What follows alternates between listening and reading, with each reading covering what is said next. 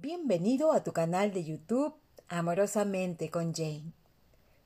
Este audio está basado en las enseñanzas que nos dejó Neville Goddard sobre el libro de revelaciones, el cual lo he dividido en dos partes. En esta primera parte se hablará sobre el significado místico de la bestia y el significado simbólico de su número 666, como se nos reveló al final del capítulo 13 del libro de Apocalipsis. Ahora, iniciemos. Todo el vasto mundo es una obra de teatro. Dios concibió la obra, y no solo la concibió, sino que construyó toda la escenografía. Y Dios, y solo Dios, está desempeñando todos los papeles de la obra. Su nombre es Yo soy. Entonces, puedes decir Yo soy. Y ese es Dios, desempeñando tu papel. Él está desempeñando ese papel que llamaron Mary, Jane o Juan, o con cualquier otro nombre. Somos la encarnación de la tragedia y la gloria de esta gran obra divina, donde hay más gloria que tragedia. Pero cuando estamos en ese estado trágico, tendemos a olvidar la gloria. Un drama donde en el principio, en Génesis, que significa comienzo, se necesitaba un sol.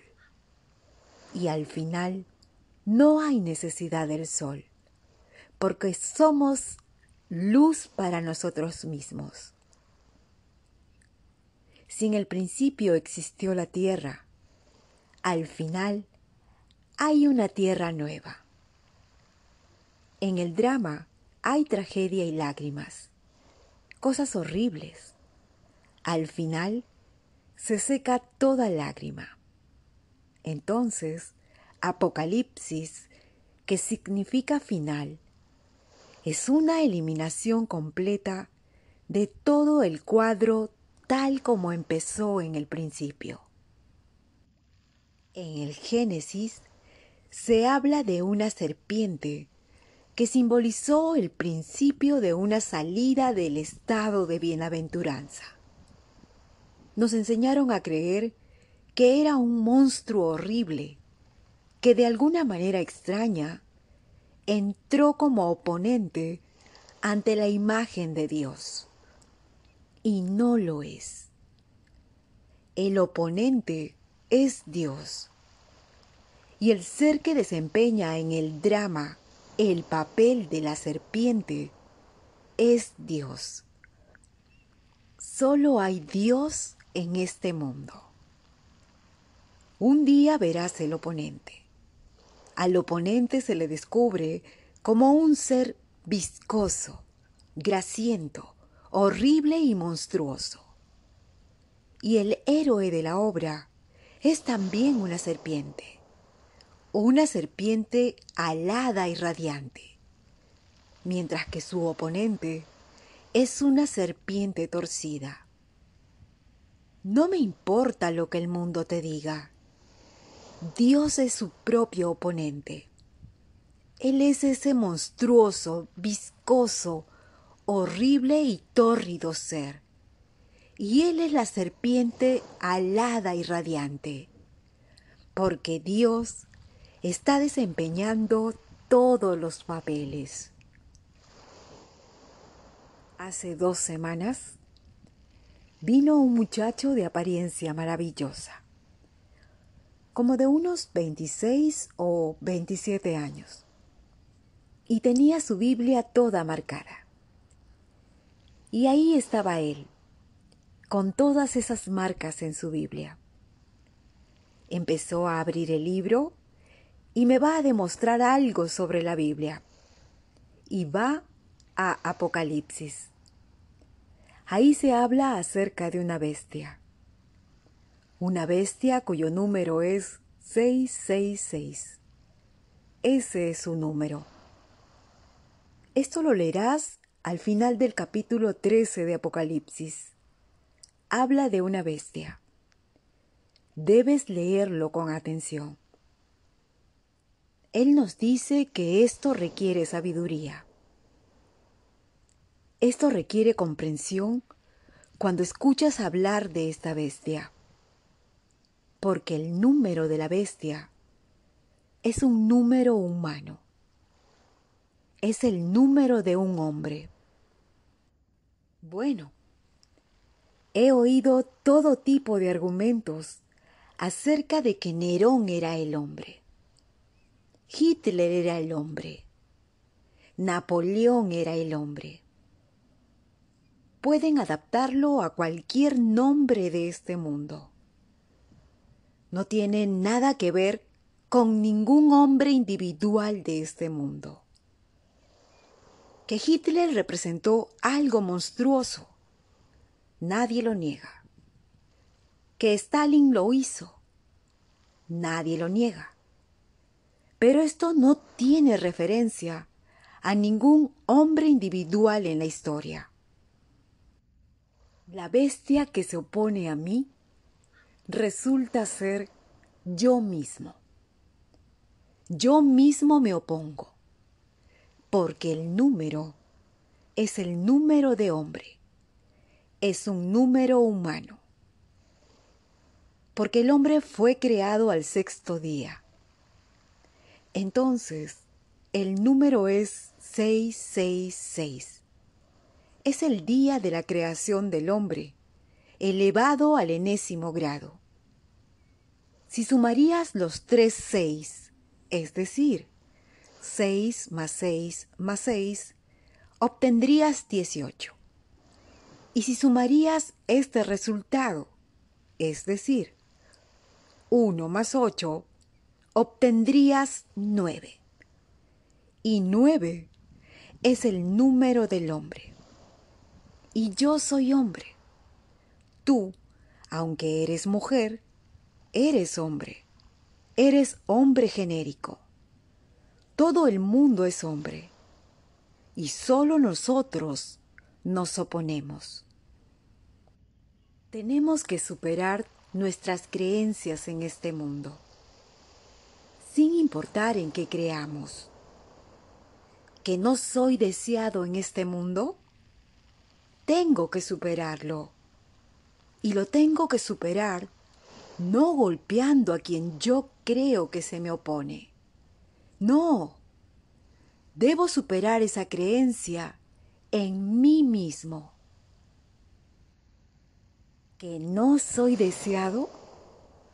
Entonces, Debo sentir que soy el ser más buscado del mundo y no aplastar a nadie en lo externo que me refleje que no lo soy. De hecho, sentiré a pesar de los hechos que soy muy querido, tanto que al mirar al ser que me expresa que no lo soy, Él me desea, Él me quiere y este es mi reflejo en todo el vasto mundo. Entonces, la bestia no es Nerón. Y puedes tomar su nombre y de cierta manera puedes escribir Nerón y darle valores numéricos a cada una de las letras de su nombre y hacer que llegue a 666. Lo he visto hecho con el nombre de Hitler. Lo he visto hecho con el nombre de Stalin. Pero eso no está en la escritura. La escritura no estaba profetizando la existencia de un Hitler o de un Stalin o cualquier ser de este mundo. La única bestia es el hombre. Y en el libro de Daniel, capítulo 4, del 14 al 16, nos lo revela. Daniel es el Apocalipsis del Antiguo Testamento. Y el libro de revelaciones de Juan es el Apocalipsis del Nuevo Testamento. Y es en Daniel, cuando se tala el árbol, se les dice, derriben el árbol, que le quiten las hojas, le corten las ramas, pero dejen el tronco con sus raíces. Y luego, por extraño que parezca, el árbol al que se hace referencia de repente se personifica como el hombre. Luego se nos dice, quitad de él. Ahora es un árbol, un árbol de vida. Quitad de él la mente de un hombre y denle la mente de una bestia hasta que pasen sobre él siete tiempos. Calienten los hornos siete veces más de lo habitual, porque solo debe salir oro puro. Siete veces más. Así que pasan siete tiempos sobre él.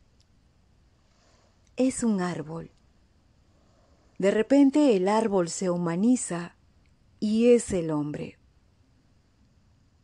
Ahora, en esta imagen del 666, te digo que no tiene que ver con ningún ser fuera de ti. El vasto mundo entero es el animal, la bestia que se opone a ti, pero eres tú mismo, porque todo lo que contemplas, aunque parezca estar afuera de ti, está dentro tuyo en tu imaginación. Y este mundo de mortandad solo refleja lo que está sucediendo dentro de ti. Pero si crees que no eres deseado, muy bien. Mientras creas que no lo eres y tratas de forzar la solución del problema, derribándolo desde afuera, estás luchando contra el tirano más horrible del mundo.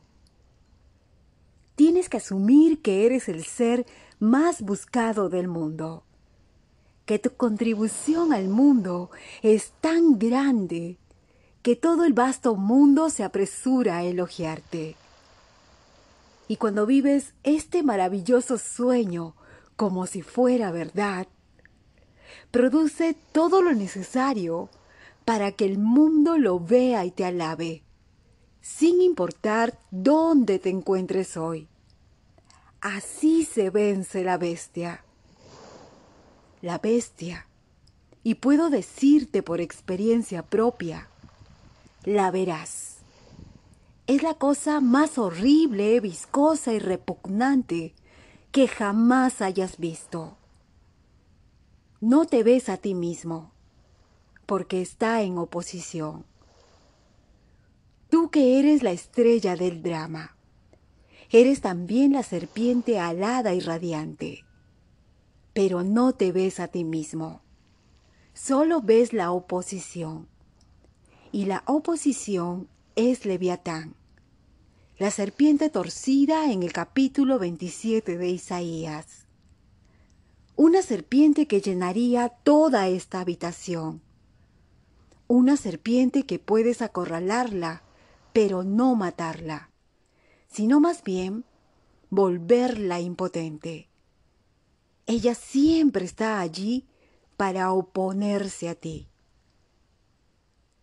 Como se nos dice en Apocalipsis 3:21, al que venciere, yo lo dejaré sentarse conmigo en mi trono, como yo mismo vencí y me senté con mi Padre en su trono. Así que hay una forma de oposición. Él nos da la pista desde el principio. Vencemos a la bestia mediante el arrepentimiento. Y el arrepentimiento implica un cambio radical de actitud hacia el mundo.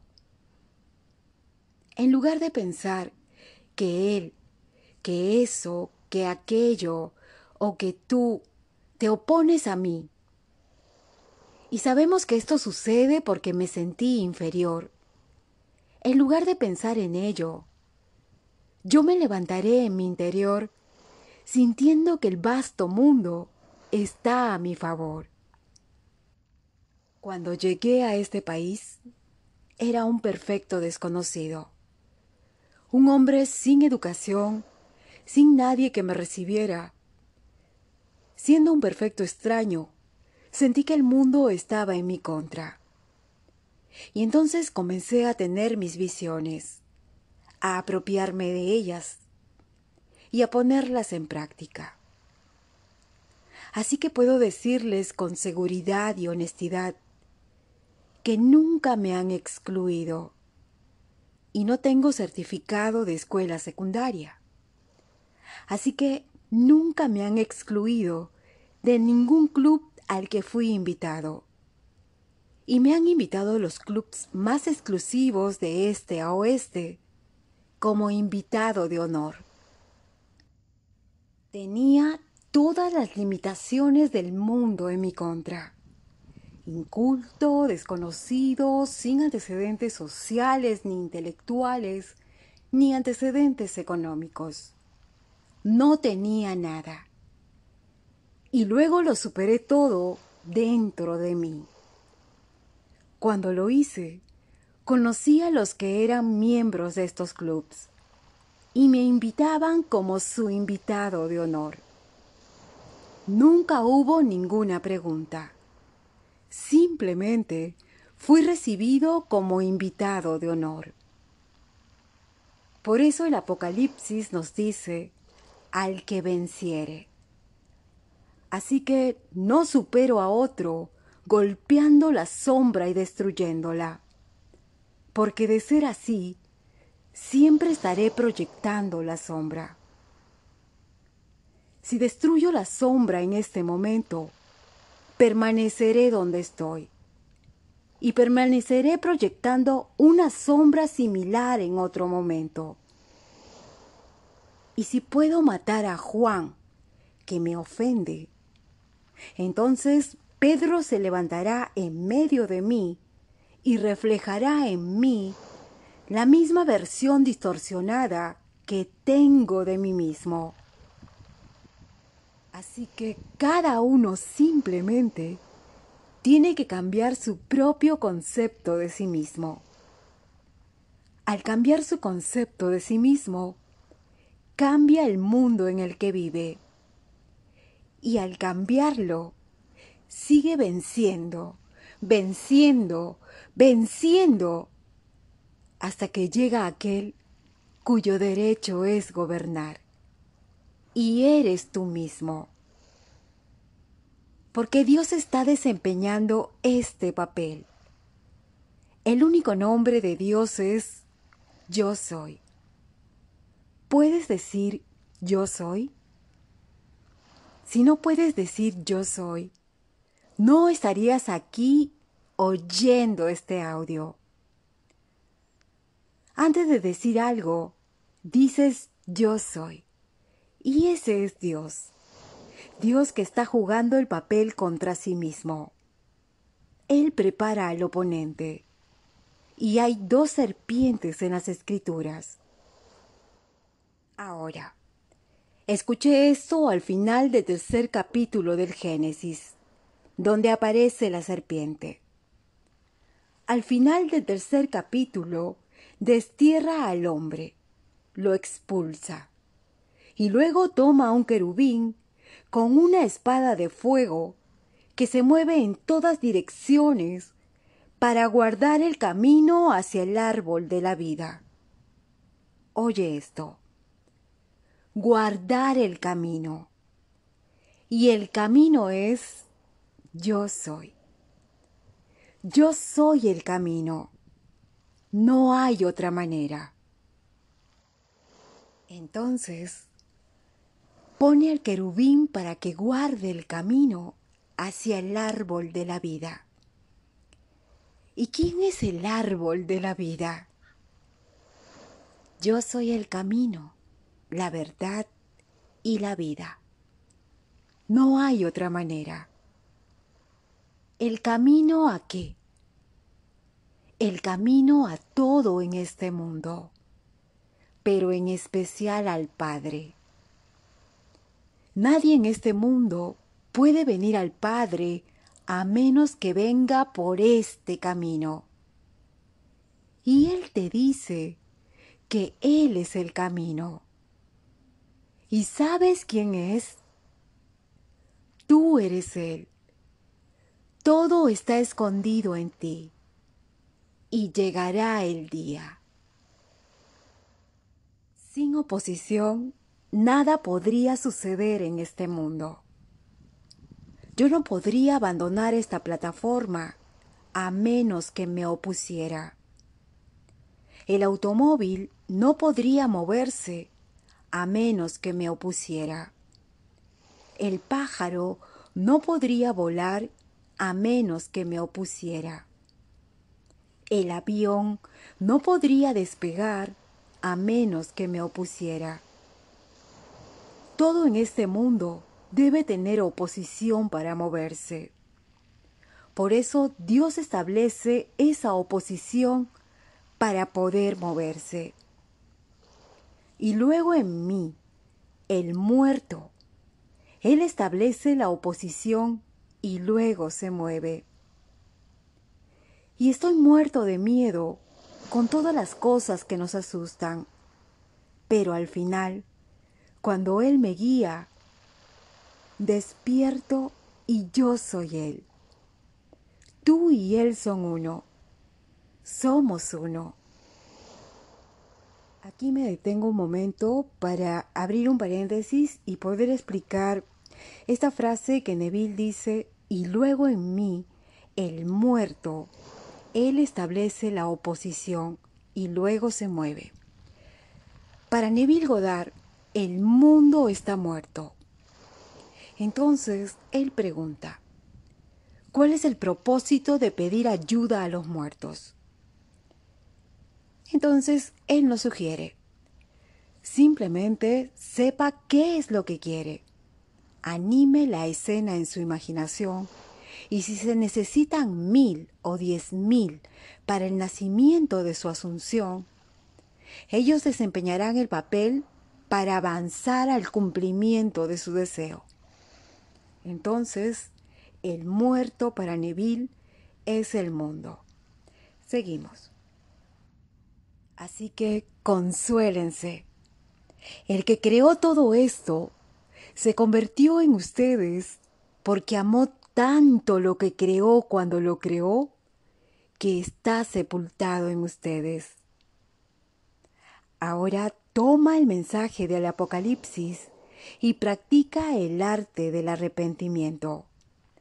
Empieza a leer las cartas y el énfasis en cada carta excepto Filadelfia, que significa amor fraternal.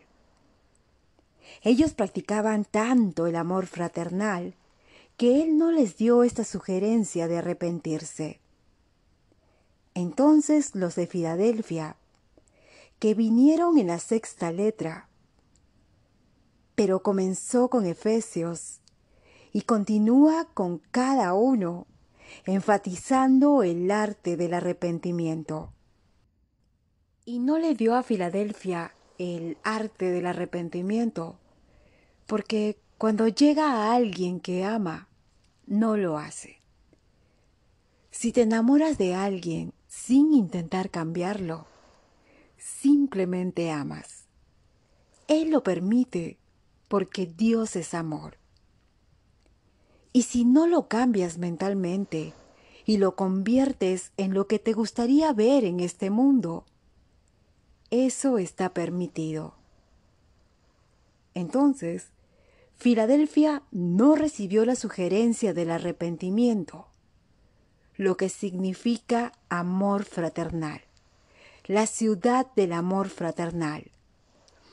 Todos los demás tuvieron que arrepentirse.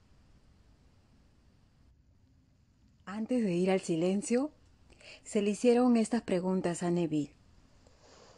¿Qué pasa con el niño? La mujer con el niño en el desierto. Y Neville responde, bueno, eso viene en el capítulo 12 de Apocalipsis. Hay una mujer en trabajo de parto dando a luz un niño. Y luego este dragón. El dragón rojo aparece para devorar al niño. Pero cuando ella dio a luz al niño, éste fue arrebatado a la presencia de Dios. Pero recuerda, el nacimiento tuvo lugar en el cielo. Simplemente el niño entró en la presencia de Dios. Por eso el dragón está siempre en el mundo, dispuesto a oponerse a cualquier progreso del hombre que es Dios. Él siempre está presente. Y si vuelvo a mi propia experiencia personal, cuando se me presentó al niño y lo abracé, de repente todo desapareció y sucedió en el cielo. Ciertamente no fue en la tierra tal como lo entendemos. Sostuve al niño en mis manos, miré su hermoso rostro y lo llamé con ternura, ¿cómo está mi amor? Y luego en ese momento, la repentina desaparición de toda escena. Así se nos dice en el capítulo 13 de Apocalipsis, cuando el dragón rojo llegó directamente a la presencia de la mujer en trabajo de parto. Ella estaba dando a luz al niño, un niño varón. Y cuando ella lo dio a luz, él fue arrebatado para que el dragón no pudiese devorarlo. Todo es simbolismo, pero es verdad. En realidad, todo tiene lugar en la conciencia. También se le hizo la siguiente pregunta a Neville. Cuando la bestia es arrojada al lago de fuego, queda encadenada por mil años. ¿Qué significa? Neville responde, bueno, Solo puedo contarte por mi propia experiencia. Cuando el dragón es acorralado por ti, no lo matas. Parece que el hombre siempre necesita oposición para crecer, y el crecimiento es para siempre. Entonces, estas dos serpientes son antagonistas. Una es el ser radiante y alado que es Jesucristo y puedo decirles que Él es eso. Y tú también lo eres. Y también eres el otro ser. Eres el ser monstruoso, viscoso y torcido. Pero necesitas la oposición. Así que lo encadenas mientras te deleitas con tu logro. Pero debe haber otra experiencia. No hay fin para un Dios infinito. Si no tuvieras otra experiencia, y solo eso sería todo lo que podrías lograr, habría estancamiento en tu evolución, y eso sería peor que la muerte. Esto es una expansión constante. No hay límite para la luminosidad, para la expansión. Solo hay un límite para la opacidad, para la contracción. Entonces llegamos al límite de la opacidad, de la contracción. Y es cuando iniciamos un nuevo viaje. Esto nunca, pero nunca llega a su fin. No podría seguir adelante sin oposición. Y ese es el drama. ¿Cuál será mi oposición en el próximo gran drama? No lo sé pero él es esa serpiente. Pero no la mato. Nunca lo he logrado por extraño que parezca. Esto es algo muy aterrador.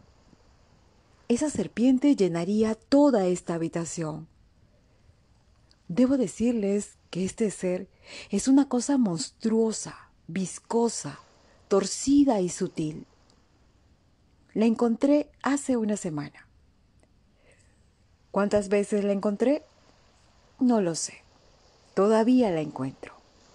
Pero la detengo. Es decir, te expandes hasta cierto punto de que la detienes. Pero está muy viva. Eres todo tú. No hay nada más que Dios en este mundo. Dios oponiéndose a la expansión de Dios.